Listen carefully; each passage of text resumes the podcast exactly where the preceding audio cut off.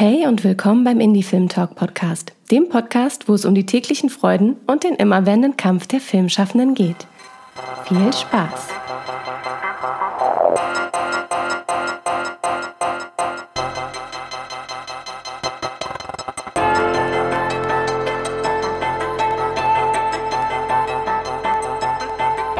Hallo und schön, dass ihr wieder eingeschaltet habt, auch im neuen Jahr in einem sicherlich goldenen Jahrzehnt 2020. Kuschelig aufgehört haben wir letztes Jahr in einer ganz gemütlichen Runde und heute geht es um ein besonderes Filmprojekt. Plansequenzen von fünf Minuten sind ja schon schwer genug und das Team von Limbo war da anderer Meinung und hat das Ganze mal auf 90 Minuten ausgeweitet. Limbo, ein Spielfilm, der in einem Take gedreht wurde. Welche Erfahrungen das Team dabei gemacht hat und welchen Herausforderungen sie sich gestellt haben, besprechen wir heute. Ich darf zwei ganz wichtige Köpfe aus dem Team begrüßen. Mir zugeschaltet sind Tim und Holger. Hallo ihr zwei. Hi. Hallo. Ihr sitzt ganz gemütlich in München, habt gerade noch eine Pizza verdrückt. Äh, da haben wir uns dann schon mal so ein bisschen verquatscht, was eigentlich so die nächste Zeit ansteht. Und ganz besonders dann, wenn diese Folge ausgestrahlt wird, geht's mit eurem Kinofilm los. Limbo geht nämlich in die Kinos. Heute ist quasi Kinostart am 20. Februar. Herzlichen Glückwunsch dazu erstmal. Vielen Dank. Dankeschön. Wir freuen uns auch. Bei uns ist es ja immer so, ähm, dass sich die Gäste ganz alleine vorstellen. Deswegen würde ich direkt sagen, für alle, die Limbo noch nicht kennen und die noch nicht wissen, wer Holger und Tim sind, wer von euch beiden will anfangen? Ja, dann mache ich wohl den Anfang. Also ich bin Tim, ich habe die Regie bei Limbo gemacht. Limbo ist mein Abschlussfilm an der HFF München und ich glaube der x Film gemeinsam mit Holger zusammen. Ich bin Holger. Ich habe Kammer gemacht bei Limbo. Es ist auch mein Abschlussfilm gewesen. Und das habe ich mir natürlich nur getraut mit so einem wunderbaren Regisseur wie Tim Dünschede. Uh, jetzt geht's los. Oh, das heißt, ihr, ihr habt aber vorher auch schon zusammen gearbeitet. Seid ihr im gleichen Jahrgang an der HFF? Genau, wir haben beide gemeinsam 2012 angefangen und haben dann 2019 abgeschlossen und ähm, haben außer dem Erstjahresfilm eigentlich alles zusammen gemacht dann. Also seid ihr schon ein total eingespieltes Team? Ja, also ich durfte auch mal andere Sachen machen, aber Tim ja. nur mit mir eigentlich. Das stimmt. Ich, ich werde dann, dann kurz alleine gehalten, muss man so sagen. Wenn man so ein äh, One-Shot plant, äh, ist das ja nichts, was man dann, wie bei euch äh, das ja auch nicht der Fall war, gleich als erstes Projekt das startet, sondern wahrscheinlich muss man sich auch erstmal so als Kameramann und, und Regisseur finden. Oder gab es schon in den ersten Projekten so das Indiz dafür, dass ihr sagt, wir müssen mal was ganz Langes zusammen machen mit einer Plansequenz? Also konkret nicht, wenn man jetzt äh, retrospektiv auf unsere Filmschullaufbahn zurückblickt. Fällt einem aber tatsächlich ein Seminarfilm im, glaube ich, ersten Jahr, zweiten Jahr auf oder wieder ein, ähm, bei dem wir eben auch eine größere Szene in, ähm, ich glaube ich, fünf Plansequenzen gedreht haben. Also wir haben, nee, vier Protagonisten gab's und wir haben aus ähm, die Szene immer aus der Sicht einer Person komplett durchgedreht, acht Minuten, und dann eben aus diesen vier ähm, Takes sozusagen dann die Szene geschnitten. Und das hat uns damals schon ziemlich fasziniert, wie immersiv das doch dann ist und wie es auch ganz anders ist für die Schauspieler, wenn die halt diese 8-Minuten-Szene, es ging da ziemlich zur Sache, wie die das dann auch so empfinden und was dann, dann letztendlich auch auf dem Filmmaterial landet, war dann doch ein großer Mehrwert. Was war für euch sogar sozusagen ausschlaggebend, den, den Weg zu gehen? Wir machen den Abschlussfilm. Ich weiß nicht, ist es bei euch Pflicht, äh, einen Langfilm zu machen oder gibt es bei euch auch die Möglichkeit zu sagen, oh, ich mache einen mittellangen Film und dann habt ihr euch letztendlich entschieden, wir machen aber die ganz große Nummer. Ist das klar gewesen von Anfang an? Ähm, nee, ich sag mal ganz kurz, da kannst du auch was sagen. Tatsächlich ist bei uns an der Hochschule eher weniger gern gesehen, wenn man lange Filme macht, einfach aus Budget- und aufwandstechnischen Gründen. Und die versuchen einen schon in die Richtung von mittellang zu drängen. Wir haben dann einfach dagegen argumentiert, dass wir auch nicht mehr Drehtage haben als mittellanger Film. Ach so. Weil, weil wir gar nicht mehr Takes machen können. Genau, und von daher, aber wir wollten auch unbedingt etwas Langes machen, aber es war jetzt nicht die Prämisse, dass wir deswegen diesen langen Film gemacht haben, also diesen One-Shot gemacht haben. Ja, also Wie viel dreht? Ja. Hm, hm. Also für, für, mich war es irgendwie klar, dass es ein, Abschluss, ein Langfilm sein muss, weil wir einen guten Drittjahres-Kurzfilm oder mittellangen Film gemacht hatten und ähm, sowohl Tim als ich auch ähm, Dutzende Kurzfilme schon mal irgendwie produziert hat und man das Gefühl hatte, dass man jetzt auch mal einfach ins, ins lange Erzählen gehen muss äh, und die lange Strecke auch so ein bisschen dieses, dieses Beweisen, ja, kann man das auch, spielt natürlich auch eine Rolle, das, das hört man ja öfter mal von außen, ob das dann richtig ist, ist wieder eine andere Frage und dann war irgendwie klar, wir müssen einen Langfilm machen. Und ähm, wie kann man einen Langfilm machen mit ganz wenig Geld und eigentlich äh, zu wenig Zeit und alles? Und dann kommt da halt dann so eins zum anderen und äh, man überlegt halt, was dann jetzt ein cleverer Move wäre. Wie viele Drehtage hattet ihr? Weil ihr meintet, ihr hattet genauso viele Drehtage, wie es für einen mittellangen Film gebraucht hätte. Wie lange habt ihr gedreht? Also gedreht, die Netto-Drehzeit war zwei Tage, also zwei Takes, ah, 90 Minuten. Also wir hatten schon weniger Drehtage als ein normaler mittellanger Film. Aber natürlich kamen ja da exzessive Proben dazu und Vorbereitungen. Genau, aber ich wollte gerade sagen, wahrscheinlich sieht die Vorproduktion komplett anders aus als bei jedem anderen Film, wenn man halt sagt, alles wird auf eine Karte gesetzt, es muss in 90 Minuten wirklich, müssen alle Departments funktionieren. Wie sah also bei euch die Vorproduktion aus? Du sagtest gerade sehr intensive Proben. Was war sonst noch anders? Was musstet ihr ja, was musstet ihr vorher proben und, und besprechen und planen? Na, zuallererst war natürlich das Drehbuch dann da, weil wir hatten uns jetzt dazu entschieden, einen One-Shot zu machen und haben daraufhin eine Geschichte geschrieben. Und die muss ja dann ganz anders funktionieren als herkömmliche Drehbücher, weil elliptisch erzählen geht halt nicht. Es muss ja alles in so einer Kausalkette erzählt werden. Das heißt, es muss, jede Szene muss nahtlos an die davorgehende anknüpfen. Und wenn man halt in einer Szene irgendwas erzählen will und an einem gewissen Ort sein möchte, dann muss man sich überlegen, wie kommen wir denn da auch hin in der Zeit. Ähm, sprich, schon dieser Ideenfindungs- und Drehbuchentwicklungsprozess war ein ganz anderer als sonst, weil man einfach viel verkopfter war, ähm, um die Wege, um die Situation so aneinander zu reihen, dass es irgendwie ähm, sinnhaft fortläuft. Das war nach einem sehr schmerzhaften Prozess von außen. er war sehr schmerzhaft. Für alle, die den Film äh, noch nicht kennen oder ab jetzt die Möglichkeit haben, sich Limbo anzuschauen, könnt ihr kurz zusammenfassen, was in Limbo genau passiert, was erwartet uns? Und schon ist Stille. Ich bin der schlechteste Filmzusammenfasser, den es gibt. Äh, Im Prinzip ist es Limbo ein episodisch erzählter One-Shot, der beginnt mit Anna, einer jungen Compliance-Managerin, die an einem Freitagabend auf äh, Unstimmigkeiten in den Bilanzen stößt und dann ihren Chef darauf ansprechen möchte. Und da der gerade auf dem Sprung ist, nimmt er die kurz mit ins Auto und dadurch wird so eine Kausalitätskette losgetreten. Und da wir eben nicht wie Victoria kontinuierlich nur einer Figur folgen, sondern wir eben auch wechseln, kreuzen sich ihre Wege dann mit äh, denen eines alternden Kleinganoven und eines äh, Undercover-Polizisten. Und es kumuliert alles zusammen in so einer Art Unterwelt, in der ein Wiener Gangsterboss quasi sein, sein, sein Unwesen treibt. Und da kreuzen sich dann alle Wege dieser Protagonisten und ähm, genau. So, das war jetzt wahrscheinlich sehr unverständlich. Kommt so ein fulminanten Ende. Ach, nee, super. war super. Nee. Ja. Ich hätte es nicht besser erzählen können. Der Film lässt einen wirklich äh, mehrfach überraschen, einfach weil es genau diese Wendungen gibt, dass man mit den anderen Protagonisten eben auch zusammenwandert und nicht nur, wie du schon sagtest, bei Victoria einer Person die ganze Zeit folgt. Das heißt, ähm, ihr habt auch von Anfang an ganz klar gesagt, wir wollen nicht wie bei Victoria, dass es so und so ist, sondern wir wollen schon auch andere Charaktere in den Fokus rücken, um das dann wieder zusammenzubinden. Ähm, wie hat denn genau eure, eure Drehbuchschreibung funktioniert? Wie lange habt ihr euch Zeit genommen fürs Drehbuch? Und was war sozusagen der Ausgangspunkt? Wie bringt man die Finanzwelt zusammen mit dieser ähm, Boxerwelt, die irgendwo im Untergrund passiert? Ja, das darf man jetzt gar nicht so laut sagen. Ich glaube, ähm, bei uns war alles sehr komprimiert. Wir hatten, ähm, Holger kam ich glaube, Anfang April 2018 mit der Idee auf mich zu, das zu machen. Dann haben wir nach Stoffen und Drehbuchautoren gesucht, die Lust haben, mit uns gemeinsam was zu entwickeln. Und haben dann Anil getroffen, den Drehbuchautor. Der hat uns damals drei Ideen gepitcht. Davon war eine, die hieß damals noch Kunta und da ging es eben auch um so Bare-Knuckle-Fights. Aber im Prinzip der ganze Rest war komplett anders. Und die fanden wir alle relativ spannend und haben uns dann darauf auf die Geschichte eingelassen und haben dann gemeinsam entwickelt. Also Aniel, ich und Fabi, der Produzent und Holger waren auch immer sehr involviert. Also wir haben immer diskutiert und immer wieder die neuen Ideen halt den beiden vorgestellt.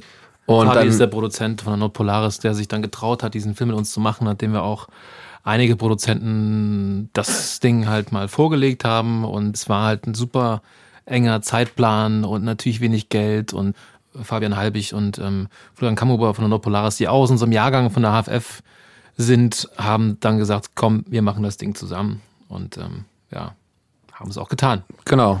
Und ich fahre jetzt weiter fort. Wir haben dann entwickelt und hatten dann, haben dann, äh, ich glaube, Anfang Juni eingereicht für eine Stoffentwicklungsförderung beim FFF. Äh, haben parallel dann weitergeschrieben, weil wir wussten, wenn das, wenn es, nee, war Ende, Ende Juni war es. Produktionsförderung. Produktionsförderung. Und wenn das dann quasi genehmigt wird, dann äh, muss quasi schon alles in den Startlöchern stehen. Das heißt, wir haben parallel, als der Stoff beim FF lag weitergeschrieben und ich glaube, die erste Drehbuchfassung ist innerhalb von zehn Tagen dann entstanden. Und dann haben wir auch, äh, also das war einfach super komprimierter Prozess. Anfang September haben wir dann mit den Proben angefangen. Sprichst du jetzt gerade von 2019 oder 2018? 2018, weil ihr seid ja letztes Jahr beim Filmfest in München als Premierenfilm gelaufen. Also du sprichst jetzt ja gerade genau. vom Jahre 2018. April 2018 ja. war die Idee und fertig war der Film. Teampremiere war Februar 2019. Okay. Wow. Wie sahen dann die Proben aus? Direkt irgendwie so teils von den Seiten das Go gekriegt, irgendwie noch auf heißen Kohlen direkt in Proben gestartet, parallel vorher noch äh, gecastet? Oder waren ähm, Teile des Casts schon vorher klar, vielleicht äh, beim Schreiben? Nee, man hatte so Wunschkandidaten natürlich, die dann mehr oder weniger geklappt haben. Aber tatsächlich, während Anil dann in zehn Tagen die Drehbuchfassung geschrieben hat, äh, habe ich gecastet mit Holger und Fabi. Und so dass dann der Cast auch tatsächlich erst Ende August, glaube ich, fünf, sechs Tage vor dem eigentlichen Probenbeginn stand. Und mit den Proben war es natürlich daher kompliziert, dadurch, dass alle zusammenhängt und fast alle mit allen mal Szenen haben, musste man eben sechs Schauspieler, weil das war unser Hauptcast mehr oder weniger, versuchen zu koordinieren, dass die irgendwie alle mal zeitgleich mehr oder weniger in München sind. Und das war schon eine sehr, sehr komplexe mhm. Aufgabe, die unsere Produktion da bewältigen musste, weil natürlich waren alle andere, also alle in andere Projekte noch verstrickt. Und so kam es dann, dass wir, ich habe in der HFF zusammen mit Aniel jede Szene mit den jeweiligen Schauspielern gelesen. Da war Aniel immer dabei, um quasi Zeit zu spannen, dass wenn Stolpersteine da sind, wenn man sich fragt, warum, oder man sagt, hey, ich würde es anders sagen, dass man da gleich drauf eingehen kann und es anpassen kann. Wenn das Lesene cool war, dann sind wir in so eine ganz lockere Schauspielprobe gegangen, wo wir gesagt haben, okay, cool, wir legen mal so ein bisschen Tempo fest. Dann ging es über ein Staging und Blocking und wie wir gedacht hatten, okay, cool, so, so könnte die Szene funktionieren. Dann kam Holger dazu. Wir haben ihm das gezeigt und dann hat er das mitgedreht. Dann haben wir uns das auf so einer kleinen DSLR mal angeschaut und haben geguckt, was funktioniert, was funktioniert nicht, wo müsste man näher an Figuren dran sein, etc. Und hat dann den finalen Take sozusagen und sagen, cool, so würde die Szene funktionieren, abgespeichert und die Dropbox gepackt, damit jeder sehen konnte, wie es ausschauen soll. Und äh, so sind wir durch das ganze Buch durch, haben aber auch nur die Szenen geprobt, wo wirklich Spiel drin ist. Also keinen einzigen Gang, keinen einzigen Weg, keine einzige Fahrt. Also nur die Spielszenen. Und die hatten wir dann, glaube ich, nach 14 Tagen haben wir alle durchgehabt. Und dann ging es zum ersten Mal an die Motive. Und wir hatten ja ein Hauptmotiv, das war das alte Umspannwerk in äh, München im Englischen Garten. Und da spielen, glaube ich. Wo auch diese ganze Box-Szenerie stattfindet und eben auch das Büro vom. Das war damals gerade im Umbau oder im Rohbauzustand. Da sind jetzt ganz schicke Büros drin, wo man sich einmieten kann. Ähm, und das, das war auch so natürlich ein Glücksfall, was es ja immer sein muss bei solchen ja. Sachen. Ja. Glücksfall mit Kompromissen. Auf jeden Fall waren wir halt, sind wir zum ersten Mal dahin und haben es dann halt vor Ort nochmal alles, jede Szene einzeln geprobt und dann gemerkt, dass vielleicht doch ein paar Abmessungen, wie man sich das so im Seminarraum nachgebaut hat, nicht so ganz gestimmt hatten, wo man nochmal nachjustieren musste, haben da nochmal angepasst und dann gab es eine Hauptprobe bei der wir alles zum ersten Mal am Stück gemacht haben, auch zum allerersten Mal die Fahrten geprobt haben. Aber nur mit den Schauspielern. Ah, die Fahrten habt ihr schon auch mitgemacht, aber ansonsten war Fokus auf den Schauspielern. Genau, es war nur, es gab keine Komparsen, es waren Schauspieler, es, die waren zwar alle im Kostüm und sowas, ne? Und ähm, weil es eben ganz wichtig war, für den Rest vom Team mal die ganzen Wege und Abläufe in Gänze zu verstehen, weil wir hatten auch beispielsweise, um das mal so vielleicht verständlicher zu machen, wir hatten zwei Tonteams. Also wir hatten jeweils einen Angler und einen Tonmeister, die sich quasi wie so Stapelläufer abgewechselt haben. Die einen waren im Büro, dann sind wir ins Auto, da saß dann der nächste drin, dann sind die aus dem Büro sind ins Begleitfahrzeug, sind dann quasi bei der Halle früher raus. So musste es halt immer gehen, weil man nicht alle Wege mitgehen konnte. Habt ihr Und im Auto aber mitgeangelt oder wie habt ihr oder nee, du hast gerade gesagt im, im Auto saß dann sozusagen der nächste, wie hat der sich vor Ort eingerichtet tontechnisch? Das, wir hatten da, das, äh, die hatten alle Anstecker, alle Schauspieler mhm. und äh, wir hatten das Auto vorgeregt mit Mikrofonen und der Tonmeister saß quasi nur im Kofferraum und hat gepegelt. Oh Gott. Ja. Und äh, genau, das muss man auch gucken, dass man den nicht vergisst, wenn man alle aussteigen und alle weglaufen vom Auto, dass er nicht alleine noch drin sitzt. Oh nein, genau. wo ist der Ton? Äh, und ähm, genau, das so war dann die, die erste Hauptprobe. Dann haben wir uns am darauffolgenden Tag im Kino getroffen, in der HFF, und haben das mit dem ganzen Team angeschaut. Also es waren alle eingeladen, die Lust hatten dabei zu sein. Und dann hat man eben analysiert, wo die Probleme liegen, was nicht funktioniert, ne? wo man das Szenenbild nachrücken muss, wo mehr Licht hin muss, wo weniger Licht hin muss. Und, und, und, und. Das war natürlich erstmal super deprimierend, mhm. weil das wäre die Auflösung, die man sich da zurechtgelegt hat. Das ist natürlich eine Auflösung, die erstmal funktioniert, mehr oder weniger, ne? Und mehr, also öfter als nicht, aber auch keine Auflösung, die total reingeht, die emotional ist, die jetzt genau die richtige Einstellung für den richtigen Moment ist, weil den hatten wir noch nie erlebt. Ja, selbst bei dieser ersten Durchlaufprobe hatten wir ja auch noch kein Licht zum Beispiel.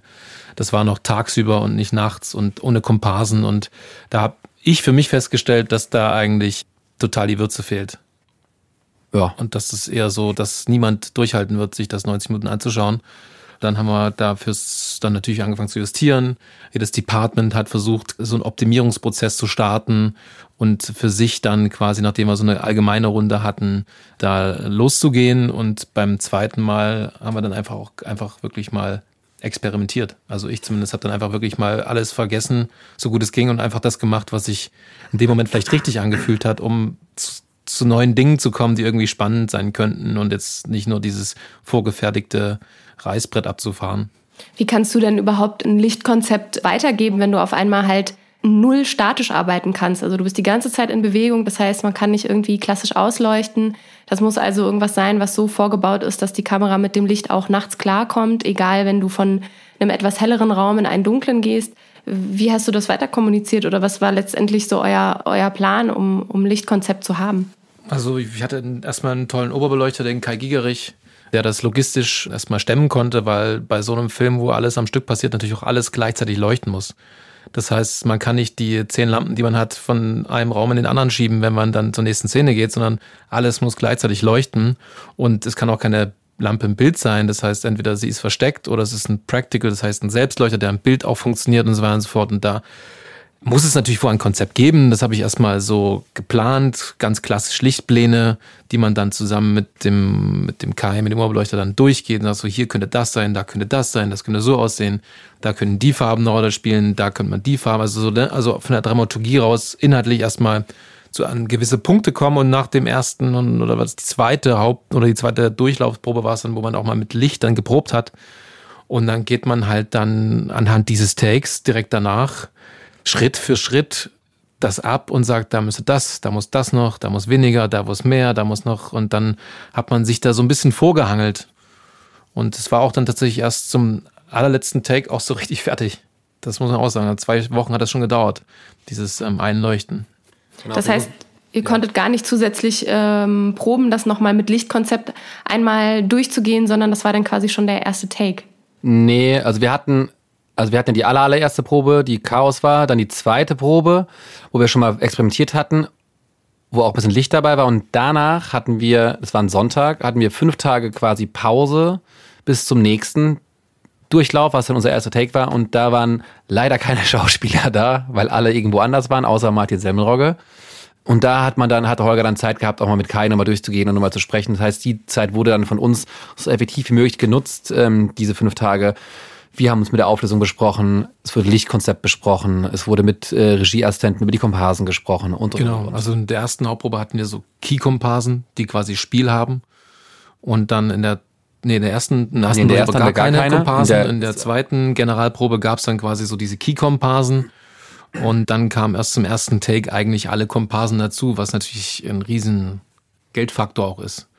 Ja. Weil so viele Leute kriegst du auch nicht aus dem Bekanntenkreis zusammen. So ich wollte schon sagen, gerade das ist ja immer so das, das Schwierigste und äh, ihr habt ja wirklich diesen Boxersaal voll mit Leuten, die auch eben bei dem Boxkampf, der live passiert, also Showboxkampf muss man sagen, so viele Menschen, die da wirklich Stimmung machen, wo ich mir auch dachte, meine Fresse, wer muss die alle ähm, wirklich so genau gesetzt haben? Also der ganze Film ist ja wie eine einzige Tanzchoreografie zwischen den einzelnen Departments. Also wirklich jedes Department muss so gut auf seinen jeweiligen Bereich eingeschossen sein, sonst ja, kann man den ganzen Take vergessen. Das ist schon ziemlich krass. Ähm, das heißt, trotzdem, wie es dann immer so ist, muss man dann irgendwann den ersten Take machen, obwohl man weiß, einiges fehlt noch. Was hat euch am meisten Bauchschmerzen bereitet?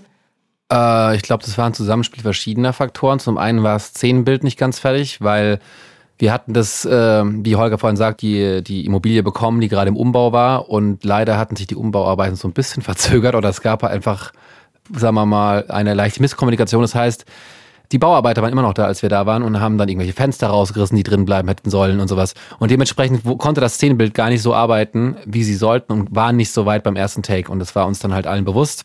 Und dann das zweite Problem war, dass Die Komparsen, wir hatten teil, also tatsächlich über die Komparsenagentur äh, Komparsen gebucht und man muss auch sagen, dass die Komparsen waren der, das teuerste an dem ganzen Film. Da ist tatsächlich das meiste Geld reingeflossen und an diesem besagten ersten Take kamen einfach 20 Komparsen, die bestellt waren, nicht. Und dann war halt so, okay, jetzt ist die Halle halb voll. Das Szenenbild gibt auch nicht wirklich alles her, was es hergeben kann. Doof jetzt. also der Take war trotzdem gut und man hätte ihn benutzen können, aber er hat halt noch so ein paar Sachen, wo, man, wo wir wussten, dass wir noch einen drauflegen können. Und eine Sache, die wir jetzt noch ähm, besonders im Kopf geblieben ist, eine Szene, die draußen stattfand zwischen, zwischen Till und ähm, Elisa. Elisa ja. Die bis zum Schluss, eigentlich bis zum letzten Tag nicht gestimmt hat. Also wir haben dann vor dem letzten Take, nochmal eine Stunde bevor der letzte Take losging, nochmal eine neue Variante von dieser Szene probiert, weil wir die einfach über diese ganzen sechs Wochen nicht geknackt bekommen haben, wie die funktionieren muss. Also diese Auflösung ist ja quasi auch der Schnitt. Ja, und dann merkst du halt sofort, wenn du beim Falschen bist oder der Übergang nicht stimmt. Und man kann schon sagen, dass wir beim Großteil der Szenen oder bei fast allen Szenen eigentlich dann dran waren. Also wie bei keinem Film zuvor war man halt am Set dann und beim Drehen schon wusste man ganz genau, welche Emotionen wo stattfindet, wen man im Bild braucht, wie, wie, die, wie der Rhythmus der Szene ist. Und das ähm, waren total schöne Erfahrungen. Aber man hat dann auch gemerkt, wo es halt nicht stimmt. Und dann haben wir halt da kurz vorher nochmal diese Szene nochmal anders gemacht nachdem wir sie schon viermal anders gemacht haben. Und so ist sie jetzt auch drin und meiner Meinung nach auch am besten überhaupt. Ja.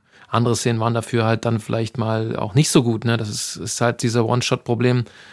Du kaufst dir halt natürlich auch immer Fehler mit ein. Du kannst, hast halt nicht die Chance, irgendwo zu sagen, hey, aber der Take war doch besser und äh, da war ich besser oder da war der Ton schöner oder ähm, ne? Aber vielleicht war das auch gar nicht schlecht, dass Take 1 quasi nicht verwendbar war aus unserer Sicht, weil man so gar nicht in die Versuchung kam, oh, wir könnten doch schneiden.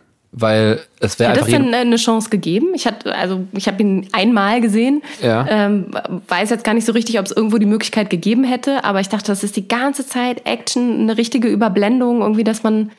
Äh, hätte es, äh, gibt es eine Stelle, wo man hätte schneiden können?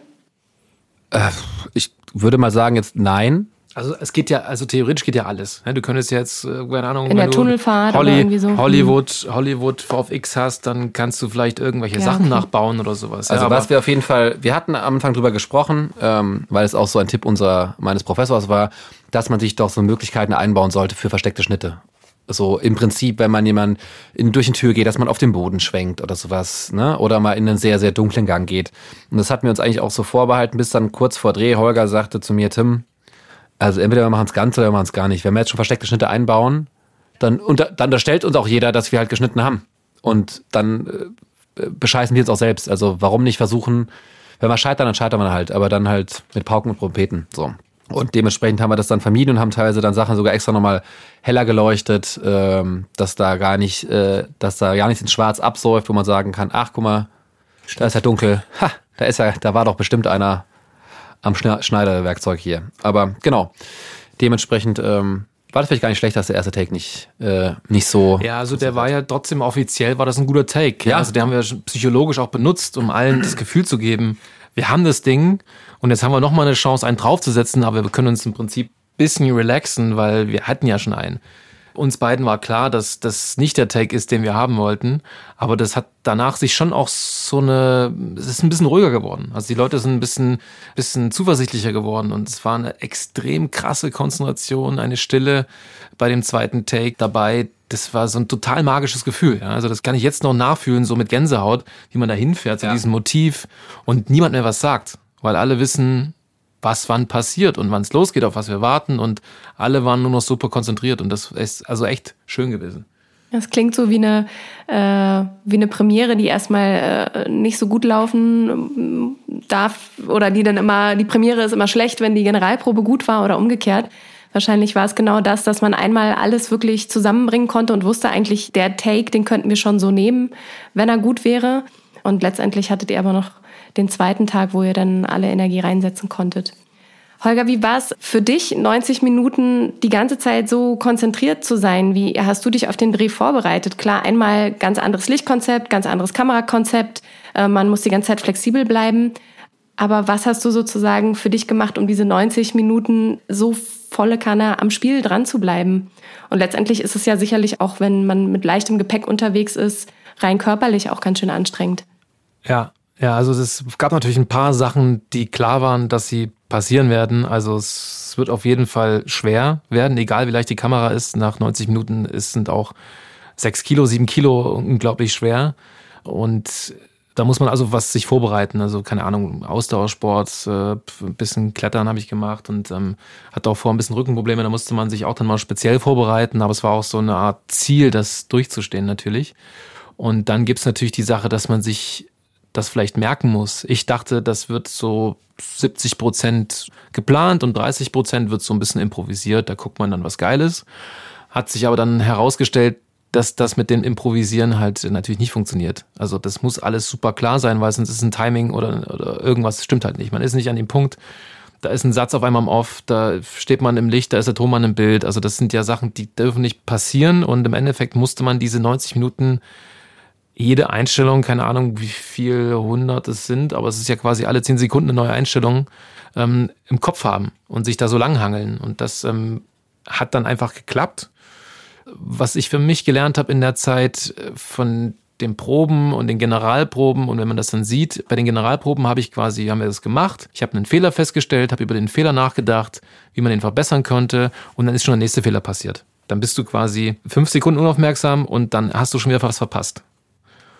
Und das habe ich tatsächlich dann für den letzten Take, glaube ich, ganz gut abstellen können, dass ich einfach nur im Moment gelebt habe. Also es, gab keinen, jetzt ist was falsch passiert. Es gab nur, das ist jetzt, was kommt danach oder wie mache ich das? Und, und nicht, was ist, könnte man nochmal verbessern oder sowas oder sich über irgendwas ärgern. Das ähm, habe ich echt, glaube ich, ganz gut ähm, unter Kontrolle bekommen und das hat dann auch mal so einen Flow bereitet. Dann gibt's natürlich äh, die ganzen kleinen technischen Kniffe. Beim letzten Take habe ich mir auch dann die Kamera an, an die Hände gestrapst mit so Bändern, damit sie mir gar nicht aus der Hand rutschen kann. Ich kann sie zwar auch nicht mehr ablegen oder ich falle dann mit der Kamera hin, aber mir ist sie halt dann in den ersten Generalproben und den ersten beiden Proben oder auch im ersten Take immer so langsam, ganz langsam aus der Hand geklitten und dann, man kann sie ja nicht neu mal in die Hand nehmen, kann sie ja nie absetzen. Das heißt, man versucht dann irgendwie ja, von unten oder irgendwo und dann muss man sich auf was konzentrieren, was nicht der Film ist, was nicht die Geschichte ist und dann bist du abgelenkt und dann passiert irgendwas. Das heißt, du hast, sie, du hast sie dir an deine Hände ge gerickt in irgendeiner Art. Genau, ja. ich, mit so, mit so, mit so, ähm, das sind eigentlich so Schals, ja, diese ähm, Schals, die man sich drum machen kann, diese Tücher, mhm. diese runden, ja. die einfach so quasi wie eine, um eine Acht drum gelegt, sodass das da drauf spannt, möglichst breit, dass es nicht das Blut abschnürt. Und dann war das da fest. Dann konnte da nichts mehr verrutschen halt, ne? Aber dann ist natürlich auch ein Fehler passiert direkt und also sie hatte ganz viele Kabel an mir dran, weil die Kamera sollte ja so leicht wie möglich sein. Also nur Linse und Mikrofon und ein Fokusmotor und der Rest war quasi Mischer, Rekorder, Funkstrecken, Akku, war alles an mir verteilt. Mit halt mit so einem Kabelbaum. Und der musste in einer bestimmten Schlaufe um meinem Hals liegen, damit ich mich frei bewegen kann. Also die Kamera nach oben, nach unten, nach rechts, nach links bewegen konnte, wie so ein Minikran quasi. Und das haben wir natürlich vergessen. Aber wenn die Hände an die Kamera festgemacht sind, kann man das nicht mehr legen. Und nach drei Minuten, wo der Take losging, denke ich so, scheiße, das Kabel.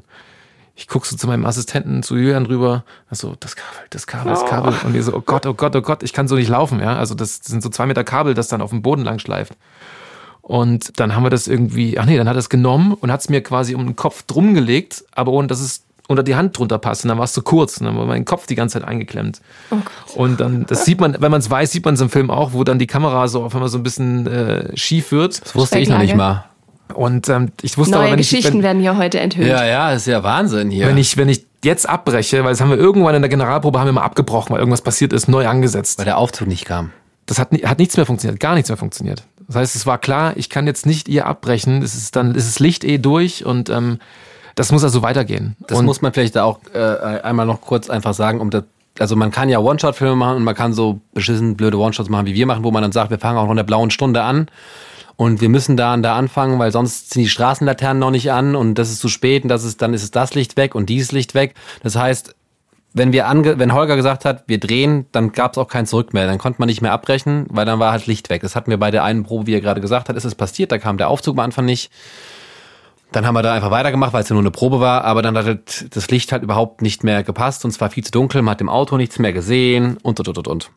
Also wir haben uns da extra noch ein paar, paar, paar Stolpersteine in den Weg gelegt, weil es ja sonst zu Damit langweilig es auch richtig ist. schwierig wird. Ja, Genau. logisch. Wie ist das eigentlich mit den Lichtverhältnissen, gerade auch wenn man in der blauen Stunde dreht? Du konntest ja, Holger, gar nichts mehr verändern, irgendwie von einer Blende auf die nächste.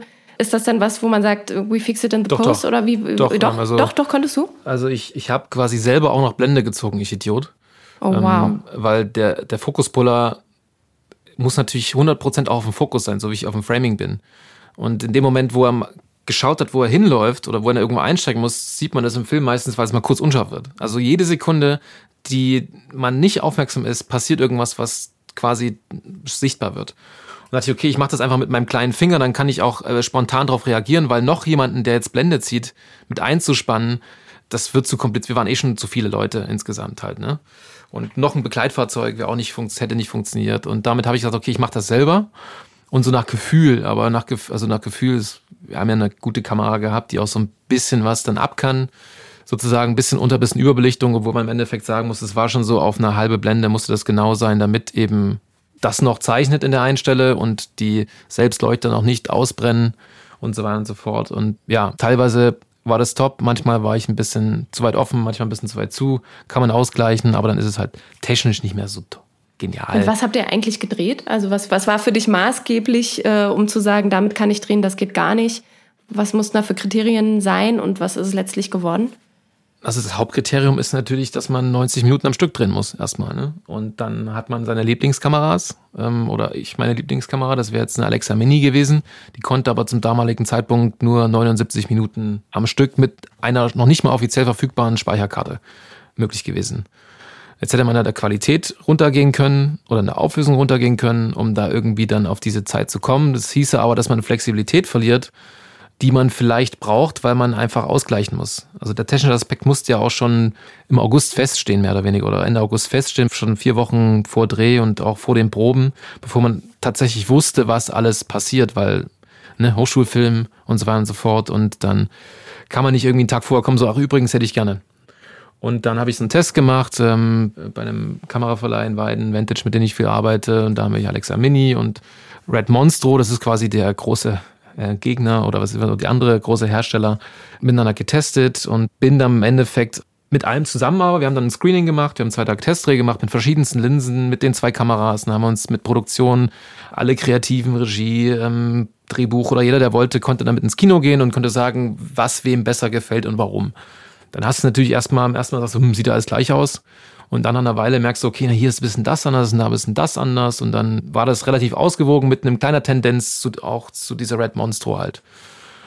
Und die hatte natürlich auch technische Möglichkeiten, einfach auf dem Papier, die uns da helfen konnten. Also hohe Auflösung, noch ein größerer Sensor, so Vista Vision. Und dann kann man auch ein bisschen reinzoomen, quasi theoretisch, wenn man dann mal ein bisschen näher sein wollte. Kann man machen, muss man nicht. Und es gibt aber auch ein Terabyte-Magazine. Auf dieses Terabyte-Magazin konnte man halt in der Kompression von 1 zu 8 dann 95 Minuten aufnehmen. Und diese Aufnahmezeit war dann für mich letztendlich der ausschlaggebende Punkt. Zu sagen, hey, wir machen das mit der Kamera. Und dann hat man da halt alles versucht, um das mit der so gut wie möglich hinzubekommen. Und ich glaube, das war die richtige Entscheidung. Jetzt, man weiß natürlich nicht, wie es mit, mit der anderen gewesen wäre, mit einer geringeren Qualität und dafür aber vielleicht ähm, interessiert es überhaupt jemanden, außer mich jetzt persönlich ähm, oder Kameraleute, habe ich mich dann auch gefragt. Also kann man das nicht auch mit einem iPhone drehen? Das ist natürlich jetzt vielleicht nicht, weil dann hat man nicht so viele gestalterische Möglichkeiten. Und ähm, ja, das war so die, der Weg dahin. Das war aber nicht das Hauptproblem. Das war echt eigentlich am einfachsten zu lösen, glaube ich, die technische Sache. Holger, du hast ja gesagt, du bist inzwischen ein leidenschaftlicher Podcast-Hörer und äh, hörst immer mal wieder auch gerade die ganzen amerikanischen Podcasts und holst dir da vielleicht wahrscheinlich auch irgendwie Wissen, wenn es um solche technischen Neuheiten oder Sachen geht. Habt ihr euch sonst in irgendeiner Form Leute rangeholt, die sowas schon gemacht haben? Also habt ihr zum Beispiel zu den Leuten von Victoria geguckt und angeklopft oder in irgendeiner Form ja euch eben die, die Experten mit rangeholt, die sowas schon mal gemacht haben? Also, was hat man hat natürlich gesucht. Wir haben alle Filme uns irgendwie runtergeladen oder aus Videotheken ausgeliehen, ins Kino gegangen, gestreamt, was irgendwie was mit langen Einstellungen zu tun hat. Da gibt's auch im Internet so eine ähm, Datenbank, wo viele Filme aufgelistet sind, die Longshots haben, also quasi ähm, lange Einstellungen haben. Da haben wir dann Plansequenzen, genau. Und da haben wir dann über einen langen Zeitraum auch alles mal geschaut. Einiges war interessant. Ähm, natürlich gibt's nur drei echte One-Shots bis jetzt. Also Victoria, Welche sind das? Victoria? Victoria, Russian Ark und Limbo. Und Limbo. der Rest ist ja alles mit, äh, mit versteckten Schnitten.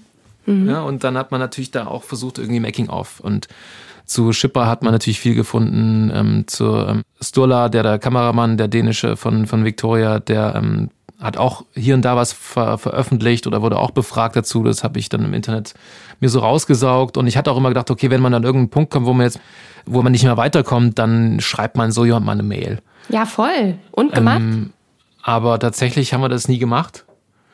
Sondern wir haben, wir haben immer dann irgendwie selbst so, also die Probleme schienen jetzt nicht One-Shot typisch jetzt erstmal. Ja, das, das, waren immer so Probleme, die ganz spezifisch waren halt für uns. Ja, also wie steige ich aus einem Auto ein und aus mit einer Kamera? Das ist jetzt was, da kann man natürlich anrufen, aber die haben ein anderes Auto gehabt zum Beispiel. Also wissen die das ja auch nicht. Oder in Russian Ark gibt es kein Auto, wo man einsteigt. Und dann, dann hat man sich immer selber irgendwie Lösungen zusammengesucht. Und da war dann nie irgendwie die Notwendigkeit da, obwohl es sicherlich hätte es was gebracht. Hätte man mit den Leuten jetzt irgendwie mal fünf Stunden zusammengesessen und gequatscht, hätte man vielleicht einfach so andere Sachen anders angegangen. Aber irgendwie ist es ja auch so eine, so eine, so eine Zugfahrt gewesen, die ohne Bremsen voll Karo da runterging, dass man da einfach so, ja, einfach weitergemacht hat. Oder hattest du irgendwann mal das Gefühl, du musst jetzt Schipper anrufen? nee, ich glaube aber, da war auch unser zeitliches äh, Korsett so eng geschnürt, dass man da auch gar nicht dran gedacht hat. Also, weil es auch wieder, man hat, glaube ich, jede freie Minute und Sekunde einfach aktiv ins Projekt gesteckt. Und da kam man nicht auf die Idee, ich setze mich jetzt nochmal hin und schreibe mal eine E-Mail von äh, einer Stunde an Herr Schipper, die dann vielleicht irgendwo im Internet versauert. Ähm, ja, also Learning, Learning by, by, Doing, ja. Richtig, Learning by Doing. Ja, aber im Endeffekt wäre es natürlich super spannend, sich jetzt mal an den Tisch zu setzen und ähm, über die Erfahrungen zu reden und ähm, auch äh, was die jetzt denken über das, was wir getan haben. Weil da wir haben natürlich viel über deren ja. Sachen gesprochen. Da fällt mir ein, was Holger hat einen äh, tatsächlich einen One-Shot unterschlagen, den wir uns auch angeschaut haben, weil ähm, kurz bevor wir angefangen haben zu drehen, kam ah, der Schweizer Tatort von Dani Levi raus. Die es auch gemacht haben in einer Einstellung, ja. was uns natürlich so ein bisschen gefuchst hat, weil wir dachten, man, jetzt hätten sie immer noch ein halbes Jahr warten können, dann wären wir zuerst gewesen. Aber genau, den haben wir uns natürlich auch dann mit, äh, waren auch die ganzen Head-Offs, hat Holger Burger gemacht, haben uns da hingehockt und haben uns angeschaut. Wir haben halt da auch nochmal geguckt, um dann halt das wie, ich glaube Otto von Bismarck hat das gesagt, äh, warum aus den eigenen Fehlern lernen, wenn man aus den Fehlern der anderen lernen kann und haben halt geguckt, was für uns gut funktioniert hat, was für uns nicht gut funktioniert hat, wo wir es gerne anders machen würden, was wir fanden, wo gecheatet wurde. Beispielsweise hatten die ja eine Figur, die sich durch den Film führt und die auch dann die dritte Wand durchbricht und direkt den Zuschauer anspricht, was wir nicht wollten. Wir wollten, weil wir fanden, dass dadurch die Immersion, die man ja gerade durch diesen One-Shot versucht zu erzeugen und diesen, diese Authentizität, dass die dadurch wieder aufgebrochen und verloren geht. Und deswegen war das auch nochmal ein ganz lehrreicher Abend an dem Tag tatsächlich, wo wir uns das angeschaut hatten und danach eben alle drüber gesprochen haben, was wir gut fanden, was wir nicht gut fanden und was wir mitnehmen in unser Projekt. Könnt ihr einfach mal, einfach mal irgendwo ein, auf irgendeinem Filmfestival ein Panel anregen und dann mal so die ganzen Köpfe, die die Filme gemacht haben, mit euch zusammen hinsetzen und ja, Sam und Roger haben wir schon, haben wir schon im, also Sam und Roger haben wir schon Sehr im gut. Blick. Jetzt nach 1917. Vielleicht wollen die auch nochmal ähm, schauen, wie man sowas in einem ja. Take macht und nicht jetzt irgendwie ständig Schnitte ja. irgendwo verstecken muss. Ja. ja. Ja, was meint ihr? Wie, wieso ist eigentlich, also ich frage mich gerade, ist One-Shot ein Evergreen, der immer mal wieder kommt oder gerade jetzt sehr präsent ist, weil die Technik es auch erlaubt? Ist, ist es eine zukunftsträchtige Art, Filme zu machen? Wie, wie denkt ihr darüber, wenn ihr jetzt mitkriegt, irgendwie häuft sich nach Victoria und, und sicherlich gab es davor auch einige äh, One-Shot-Geschichten. Jetzt häuft sich das immer mehr. Ist das was, was wir jetzt auch immer mehr sehen werden oder was so ja, sich etabliert im Kino? Äh, gute Frage. Also natürlich ebnet diese Digitalisierung des Films als Aufnahmemedium da ganz neue Wege und Möglichkeiten. Ich meine, Hitchcock hat auch einen One-Shot, wenn du so willst, gedreht mit Rope damals, wo er halt dann immer äh, auf dem Vorhang gefahren ist, dann wurde die äh, Filmrolle gewechselt und ging es weiter. Natürlich gibt's jetzt ganz andere Möglichkeiten etc. Und ähm, es hat auch eine ganz große Immersivität aber ich glaube, dass man sich, dass eben auch ein ganz wichtiger Bestandteil des Films und des filmischen Erzählens einfach fehlt. Und das ist halt der Schnitt, weil man eben dadurch nochmal Geschichten neu denken, neu erzählen kann und ähm, dramaturgisch hier nochmal extrem viel nachwürzen kann. Und ich glaube, dass es immer wieder welche geben wird, weil es einfach eine, eine spannende Art und Weise ist des Produzierens und des Filmemachens, weil man einfach auch, ich glaube, jeder im Team hat sich diesem Projekt auf eine ganz andere und ganz neue Weise nähern müssen. Also weil es war für alle eine ganz neue Erfahrung. Sei es der Ton, sei es jeder hat ja eine Aufgabe gehabt in diesem Film. Also jeder wusste, wann er wo sein musste, musste irgendwas machen, irgendwelche Türen aufsperren, zusperren, etc. etc. Und ich glaube, dass das schon so ein Punkt ist, der durchaus immer so das Feuer entfachen kann, warum man sowas macht. Aber ich glaube tatsächlich, dass es kein Mainstream werden wird. Mhm. Meine Meinung. Ich habe hab auch gedacht, so diese, ähm, ich habe ja auch euer Making-of äh, sehen dürfen und dass man schon das Gefühl hat, es ist eine extreme Teambuilding-Maßnahme, dass man halt wirklich so aufeinander abgestimmt sein muss. Wie du schon sagst, also teilweise haben ja Leute aus den verschiedenen Departments drei, vier Sachen gleichzeitig gemacht. Einmal noch irgendwie den Barkeeper gespielt, dann irgendwo die Tür zum richtigen Moment aufgehalten. Also dass es halt auch viel mehr fast sowas ist, wo ich sage, auch eigentlich müsste man den One-Shot vielleicht als ein Seminar etablieren an den Filmhochschulen, damit man das einmal gemacht hat, um irgendwie so zu spüren, ähm, dass das kleinste Rädchen oder egal welches Department ähm, mit dabei ist, unfassbar wichtig ist. Ja, also das haben wir festgestellt und das ist, glaube ich, was. Niemand hat sowas vorher gemacht gehabt von den Leuten. Das ist natürlich was, was jetzt, wenn man kein Geld hat, nichts bezahlen kann, auch was ist, wo die Leute Bock drauf haben. Ja? Also du willst jetzt nicht das machen, was du schon dreimal gesehen hast oder schon dreimal gemacht hast, sondern du willst natürlich was lernen, wenn du schon äh, nicht irgendwie monetär dafür was bekommst. Das hat, glaube ich, allen total ähm, viel Feuer gegeben und das ist schön. Das ist natürlich aber nichts, was jetzt in der Industrie draußen, wo du jetzt eh mit Geld was machst. Das ist toll, wenn es das gibt, aber da ist das Risiko zu groß, glaube ich. Und jetzt auch nicht, nachdem wir dieses, diesen One-Shot gemacht haben ohne Schnitt, würde ich es nicht nochmal ohne Schnitt machen, weil die Kompromisse, die man eingeht oder die Sachen, die man filmisch verliert, die im Endeffekt das normale Publikum nicht honoriert, weil die es gar nicht versteht, dass jetzt nicht geschnitten wird oder vielleicht gar nicht sieht, dass nicht geschnitten wurde, bringt einen dann vielleicht mal raus. Und äh, der Ansatz, den jetzt 1917 gewählt hat, ist da wahrscheinlich der erwachsenere, aber natürlich auch der teurere Ansatz um, um so einen Film zu machen. Und auch der unehrlichere, muss man auch sagen. Was heißt unehrlich? Ja, also, also ich finde es einfach wirklich erwachsen zu sagen, hey, wir können es so 90 Minuten nicht in der Qualität schaffen mit Explosionen. Wie soll das funktionieren? Das haben wir ja gemerkt, dass das halt dann an manchen Stellen einfach nicht mehr funktioniert. Dass man sagt, okay, wir würden jetzt gern, aber es ist, haben, es ist physik physikalisch gar nicht möglich, dass ich an der Stelle vor den Menschen bin. Ja. Und das, ähm, das kann man halt umgehen, wenn man sich dann halt äh, löst von diesem Ding. Und wenn man, mich hat Victoria total begeistert, auch weil es halt in einer Einstellung war. Ich glaube, der Film wäre jetzt auch nicht besser gewesen, wenn er geschnitten worden wäre, für mich. Aber man macht ja Filme nicht nur für sich selbst, sondern vielleicht auch für ein Publikum. Deswegen glaube ich, dass es das weitergeben wird, weil es ein tolles immersives Mittel ist, das, das den Zuschauer nicht ständig trifft, was aber hauptsächlich im Kino funktioniert, muss man auch sagen. Ja, und nicht bei allen kann. Leuten, muss man auch klar sagen. Ich meine, Sebastian Schipper hat auch keine drei Millionen Zuschauer gehabt. Ich weiß gar nicht, wie die hatten, aber auch nicht so viele, weil es dann doch eher die Szene vielen Leute sind, die dann reingehen ähm, die sowas anschauen. Muss man ja auch ganz klar sagen. Ne? Also, und ich glaube eben, dass man auch, ich mochte Victoria auch sehr gerne ähm, und er hat, wie unser Film auch, irgendwo halt irgendwelche Längen, weil das einfach äh, der Beschaffenheit des Projekts einfach so in, inhärent ist, aber die verzeiht man dann eben auch, weil man halt weiß, wie es entstanden ist. Und ähm, ich glaube, wenn, wenn der geschnitten werden worden wäre, der Victoria, dann wäre der bestimmt eine Dreiviertelstunde kürzer mindestens. Ich habe auch gerade, während ihr, ja. ja? Nee, während ihr geredet habt, dachte ich auch so, erst war ich so auf der Seite von wegen, hm, eigentlich glaube ich schon, dass auch andere Leute, die nicht im Filmbereich sind, das zu schätzen wissen, was da passiert oder durch die Abstinenz von, dass, dass es halt bestimmte, dass es den Schnitt nicht gibt, dass es eine gewisse Sogwirkung hat, dass dann auch der Zuschauer, der nicht so technisch versiert ist, versteht, okay, krass, äh, irgendwie müssen die ganzen Leute, die sonst alles andere machen, irgendwie versteckt sein oder das muss total abgesprochen sein. Äh, schon spannend. Und der, der die Kamera macht, äh, dem ist man sich ja schon zumindest bewusst, der ist die ganze Zeit am Start und die Schauspieler dürfen nicht mal irgendwie kurz durchatmen. Das glaube ich schon.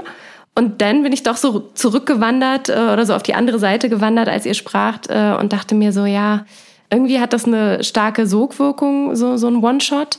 Und gleichzeitig auch, wenn ich an Victoria denke, irgendwie vielleicht, wenn ich doch nicht so tief involviert wäre, dass dadurch, dass ich weiß, wie es hinterm Filmset aussieht, weiß ich auch nicht, ob ich es hätte so schätzen können. Und, und wichtiger Punkt natürlich von Tim, der Schnitt ist so essentiell, ja, der ist, der ist, der ist dramaturgisch, inhaltlich so wichtig. Das sind Sachen, die kannst du, spürst du am Set nicht. Gerade wenn du halt jetzt länger drehst, wenn du jetzt am Stück drehst, gerade 90 Minuten, dann spürst du es mehr, aber wenn du jetzt über sechs Wochen, acht Wochen einen Film drehst, dann ist es quasi unmöglich, das so zu spüren, wie es dann, wenn es einem vor einen liegt. Und da möchte ich es tatsächlich auch, äh, auch den Editoren gegenüber nicht missen, mit denen zu arbeiten ne? oder Tim mit denen arbeitet, weil da passt, kommt nochmal eine Persönlichkeit rein, da kommt nochmal Charakter rein, da macht so eine Geschichte macht meistens nochmal so einen Sprung nach vorne.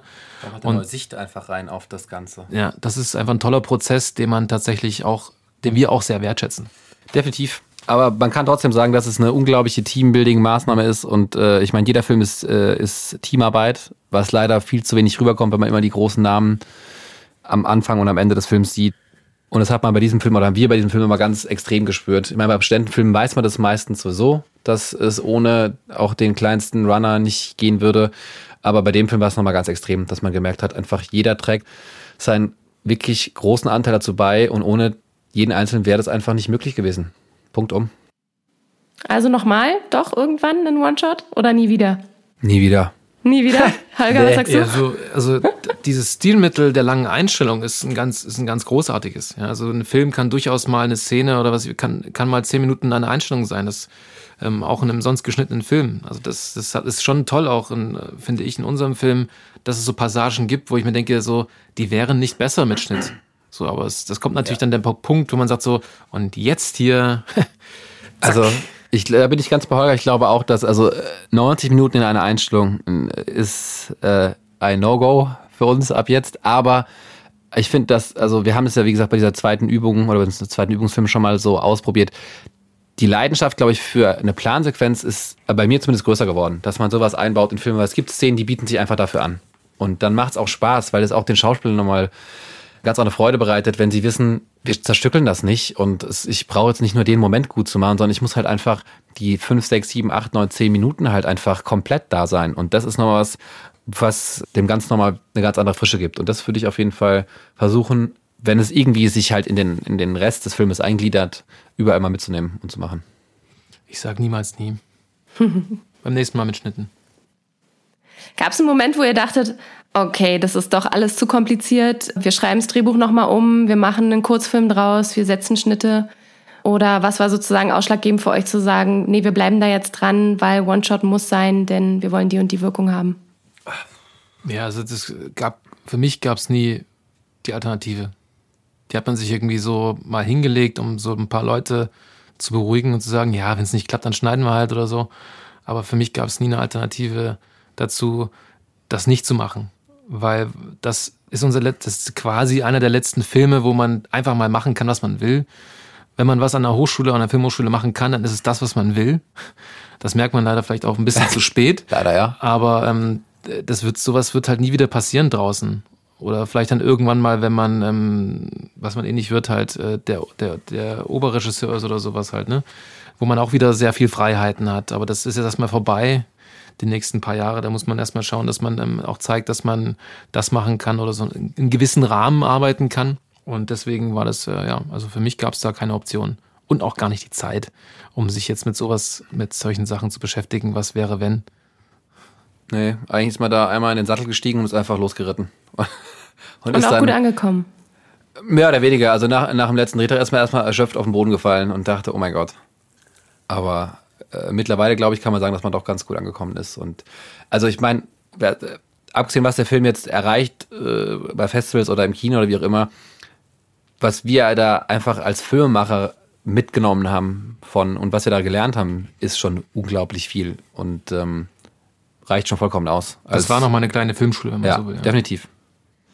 Was gibt es so für Tipps, die ihr, die ihr in anderen äh, mitgeben würdet, die auch so einen One-Shot drehen wollen? Was ist so das Besondere, wo ihr sagt, achtet auf jeden Fall darauf oder macht auf gar keinen Fall einen One-Shot? Er wird ja natürlich naheliegend zu sagen, macht auf gar keinen Fall, ne?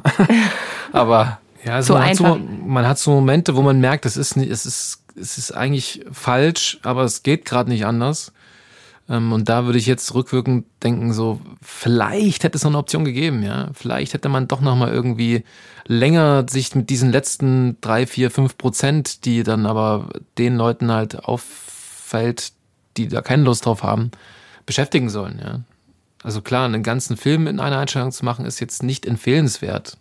Also kann man nicht so sagen. Das ist wirklich eher blöd, ja, man beschneidet sich sehr häufig und muss halt Kompromisse machen. Aber es, aber es, macht trotzdem Spaß und es ist trotzdem spannend. Und es ist ja. ein Riesenrisiko, was, ähm, was uns auch sehr ähm, angezogen hat. Ja, sagen, wie gesagt, hey, ich glaube, man macht es nie wieder. Also so jetzt, du machst es einmal und du hast dafür einen unglaublichen Erfahrungsschatz gewonnen.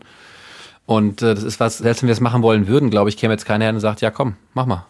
Hättest du uns das ähm, 2018 im Juni gefragt, dann hätten wir dir ganz, ganz viele Sachen erzählen können, warum das eigentlich total genial ist, dass wir jetzt einen One-Shot machen. Und hättest du uns das im, äh, im, im Herbst 2018 gefragt, hätten wir dir ganz viele Sachen gesagt, warum man es niemals machen soll und was alles schiefgehen kann. Habt ihr aus beiden Zeitebenen noch eins parat? Was war sozusagen äh, davor, der Vergangenheitsholger, äh, kurz, kurz, äh, was hast du gesagt, Juni, Juni 18, voll motiviert, was hat ja, er also gesagt? Das war das, keine Ahnung, also so Sachen wie, also wenn man sagt, okay, keinen Schnitt machen zu müssen, ist ja auch eine, eine Zeitersparnis von einem Jahr ungefähr halt, ne? Mhm. Oder nur zwei Drehtage zu haben, ist eine Geldersparnis von dem. Das sind so, das sind erstmal so ganz kopfige Sachen, die man dann natürlich in den Ring werfen kann, wo wir dir jetzt halt auch sagen können, die haben ihren, alle ihren Wert. Geld zum Drehen zu haben, einen Drehtag zu haben, hat seinen Wert, einen Schnitt zu haben, hat seinen Wert. Es ist halt manchmal praktisch, äh, schneller zu sein was wir auch waren, was auch ein Grund war. Aber wir wollten eigentlich, oder das habe ich mir erhofft davon, dass man alle, egal ob vor der Kamera oder hinter der Kamera, in einen besonderen Zustand versetzen kann. Also so ein besonderer Zustand, ein besonderer Konzentrationsmoment sozusagen, also sowas, was man nicht mehr heutzutage hat beim digitalen Drehen, weißt du, wie früher bei Filmen, wo einfach alle wussten, okay, jetzt zählt jeder Meter. Bei uns hat jeder Take war halt der letzte Take so ungefähr, mehr oder weniger. Und das, das hat auch funktioniert. Aber bei dem einen oder anderen ist dann auch ähm, der Druck zu groß in dem Moment. Und da, wenn man da nicht so ganz vorsichtig oder ganz genau das auswählen kann oder auch die Möglichkeit hat, die Leute über einen längeren Zeitraum vielleicht heranzuführen an sowas, damit sie da reinwachsen können, ist jetzt keiner ausgefallen. Die waren alle top. Ja, aber jeder war halt mal in, in dem ersten oder zweiten Take oder in der Generalprobe am besten. So, das ist äh, was, was am Anfang positiv war, aber auch natürlich dann in der Realität negative ähm, Auswirkungen hat, natürlich. Ich glaube, positiv war auch, dass man einfach sagt, ey Leute, also dass man es einfach ähm, wir als äh, im Vorfeld als eine unglaublich große Chance betrachtet haben, dieses Privileg haben zu dürfen, das machen zu können. Weil man halt, wie gesagt, in der Branche, wenn wir da hinkommen, sagen, ja, wir machen jetzt das in der, keiner mehr. Hm. Ne, machen 90 Minuten mal ohne Schnitt sagen die ja, herzlichen Glückwunsch, äh, nein. Und ich glaube, das haben wir einfach uns, das war, das, das ist in dieser ganzen Gruppe so mitgeschwungen, dass wir was machen, was nicht selbstverständlich ist, was man sich erarbeitet hat, was man jetzt macht und was einfach alle, solange es geht und so gut es ging, ähm, versucht haben zu genießen. Und äh, das war, glaube ich, schon der Spirit, der da über allem schwebt. Und alle hatten mega Bock und es war einfach eine unglaublich geile Zeit mit den ganzen Leuten. Weil man immer das Gefühl hatte, man sitzt nicht allein in dem Boot, sondern da sitzen alle mit drin und keiner will, dass es sinkt. Also gibt jeder sein Bestes. So. Und dann wart ihr im Herbst 2018 und habt auf das zurückgeschaut, was ihr gemacht habt. Und ja, was hättet ihr dann? Ja, dann sitzt du halt im Kino, guckst dir das an. Den, äh, den, den mit, mit schlechtem Ton, also mit ungemachten ja, Ton. Ungemacht, also ungemischtem Ton. Habt ihr eigentlich nachsynchronisiert teilweise? Äh, ja, also ja. wir haben die mhm. äh, Autofahrten haben wir nochmal, genau. weil da natürlich gab es da einen Grundton, aber der war meistens dann doch schlecht, weil das Auto zu laut war oder der Straßenlärm zu laut.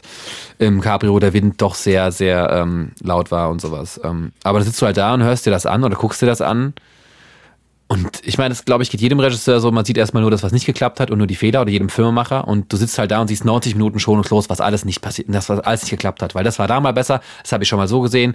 Warum haben wir das nicht hier so gemacht? Äh, äh, war es hier nicht mal heller gewesen? Man vergleicht natürlich auch immer und setzt das in Relation und denkt, ja, scheiße, scheiße. Warte und mal. die psychologische Falle ist ja, der Film ist ja fertig eigentlich. Ja, du kannst ja so, machen. Ist ja fertig geschnitten, ist doch eigentlich der Film so, ne? Aber was dann tatsächlich noch dazu kommt, was in jedem anderen Film ganz klar ist, ja, das Sounddesign hier und da, das hat man dann mal kurz vergessen. Denkt so, ja, das müsste jetzt ja eigentlich der Film sein. Ja. Aber das ist halt nur diese Rohform, diese 20 Prozent, die das Bild ausmacht oder noch weniger, die man dann hat und auch noch in einem nicht so schönen Zustand. Ne? Also da wird ja alles noch poliert und massiert und was ich was nicht.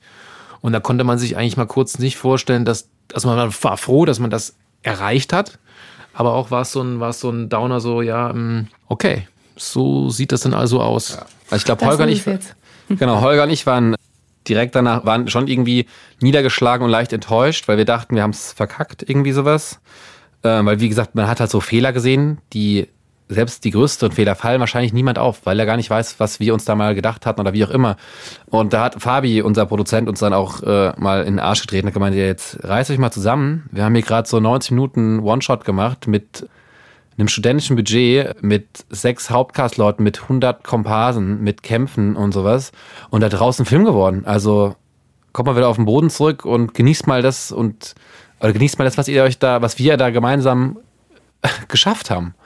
Und ähm, Ja, also es hat dann beim einen ein bisschen länger, beim anderen ein bisschen weniger lang gedauert, äh, bis man das dann wirklich so gewertschätzt hat und ähm, sagt, geil, weil, wie gesagt, Film ist immer Kompromiss und natürlich ist ein One-Shot ein riesiger, einziger, ein riesiger großer Kompromiss. Genau, großer Kompromiss. Ja, und dann habt ihr eure erste Premiere gehabt und habt den Film nochmal in einem ganz anderen Licht sehen können mit einem ersten Publikum. Wie ging es euch danach? Was kam so für Feedback zu euch zurück? Bei der ersten Premiere habe ich mich nicht angucken können. Wurde das schlecht. Kann ich nicht machen. Die allererste Premiere war eine Teampremiere. Also da waren ganz viele Friends Family und in der HFF und sowas. Und das war eine unglaublich äh, schöne Erfahrung, weil einfach es kamen sehr, sehr viele Leute auf einen zu und also fanden alle den Film geil, was für uns schon das größte Kompliment war. Dann gab es Leute, die einfach auch das nochmal gewertschätzt haben, was man da so gemacht hat. Auch Leute vom Fach. Von, ich finde, Filmhochschüler sind das schwierigste Publikum, weil die immer was zu merken und zum Kritisieren haben und irgendwie immer was finden, was sie stört. Und man hat so viel positive Resonanz bekommen von den Kommilitonen und sowas. Und die sagten, cool. Und die einfach wussten, egal ob es jetzt ihr Film war oder nicht, aber die wussten, was man da gemacht hat, worauf man verzichtet hat, was man dafür gewonnen hat und haben das halt hart gefeiert. Und das war einfach ein cooler Moment. Für mich war das grausam. Das war das grausamste Screening überhaupt. Oh nein, hab, warum? Also weil, weil, du, weil es für dich einfach so ich habe so gelitten. Ja. Ich habe so gelitten. Ich dachte so, oh Gott, ja, er saß halt drin, ne? Ich war draußen im Feuer Bier getrunken. ich dachte so, Gott, die Leute langweilen sich zu Tode. Ja, sie, und hat auch niemand, niemand hat sich bewegt, niemand hat sich geregt, alle saßen da so gefühlt gelangweilt in ihren, in ihren Sesseln und ich dachte so, Gottes Willen, ich will hier weg, ich will jetzt sofort weg. Und dann war der Film zu Ende und auf einmal war halt so, sind alle so ziemlich euphorisch geworden und haben applaudiert und dachte ich so, okay, ja, hm, hm, hm, ihr mich auch. Aber äh, hat sich dann über den Abend gezeigt oder ich hatte dann über den Abend das Gefühl, dass es den Leuten tatsächlich gefallen hat. Also die waren alle die gebannt die ganze Zeit. Dass ja. die tatsächlich unterhalten waren auch, ja, dass, dass die gethrillt waren und das war dann irgendwie so ein Moment, wo ich dachte, okay, vielleicht, ich sehe es nicht, aber vielleicht funktioniert es halt, ne? Und dann hatte ich auf dem Filmfest hatte ich irgendwann mal eine Vorstellung, wo ich auch, wo ich das erste Mal gedacht habe, ja, es funktioniert. Mach-Kino auf, auf der großen, ganz großen Leinwand, wo man auch jede Unschärfe wunderbar sieht, aber ähm, ich war das dann drin. Das siehst du, das siehst du natürlich. Ja, also das, äh, die sind ja auch nicht schlimm, die gehören auch irgendwie dazu und die machen ja auch so ein Filmgefühl, aber es ist natürlich schon ein oder zwei drin gewesen. Ja, nee, aber das ähm, ist ein Prozess. Und ich meine, jeder, der mal einen Film gemacht hat, weiß, dass man seinen eigenen Film eigentlich nicht sehen kann. Man kann dem versuchen, objektiv gegenüberzustehen, aber man braucht so fünf Jahre Abstand, glaube ich, um da nochmal wirklich ernsthaft eine Meinung, eine Meinung dazu zu haben. Ja. Ohne irgendwie gefärbt zu sein. Ich glaube, euer Regieassistent sagt so, äh, sagt so schön im Making-of, dass er, oder sagt es einer von euch, nicht, dass ich jetzt äh, was falsch, äh, jemandem ein Zitat zuschuster, ähm, aber er sagt äh, sinngemäß, er hofft, dass äh, ihr einfach einen Film geschaffen habt, der unterhält und der, der Spaß macht. Und ich finde, das ist euch gelungen. Ich hatte sehr, sehr großen Spaß. Ich fühlte mich sehr unterhalten und fand es einfach natürlich auch irgendwie vom Fach kommt, aber sehr beeindruckend, wie ihr wirklich in diesen verschiedenen Departments zusammen 90 Minuten eine glückliche goldene Tanzchoreografie hingelegt habt. Also das war wirklich sehr, sehr beeindruckend und kann das nur empfehlen für alle, die dann hoffentlich auch ins Kino gehen und euch fleißig anschauen. Das hoffen wir natürlich auch und vielen, vielen Dank für ähm, dein Kompliment. Das freut uns Gerne. sehr. Ähm, wie seid ihr jetzt weiter unterwegs? Jetzt ist sozusagen Kinostart gelegt. Wie geht's mit dem Film weiter? Wie geht's mit euch weiter? Ähm, genau, Kinostart ist es gelegt. Äh, wir gehen jetzt auf so eine kleine, bescheidene Kinotour, wo wir so ein paar Städte ähm, mitreisen und äh, den Film nochmal etwas bewerben und danach auch für QAs und sowas da sind, damit man einfach, weil es ja doch immer wieder Interessierte gibt, die sich fragen, warum und wie man das gemacht hat, wie du ja jetzt auch. Und genau, parallel bin ich am Entwickeln meines Debüts. Holger war gerade in äh, Kenia bei einem Abschlussfilm von der HFF und äh, alles weitere wissen wir gerade auch noch nicht. wir hoffen natürlich, dass es irgendwie weitergeht und dass wir weiterhin irgendwie den Beruf ausüben können, den wir erlernt haben und vielleicht auch davon leben können irgendwann.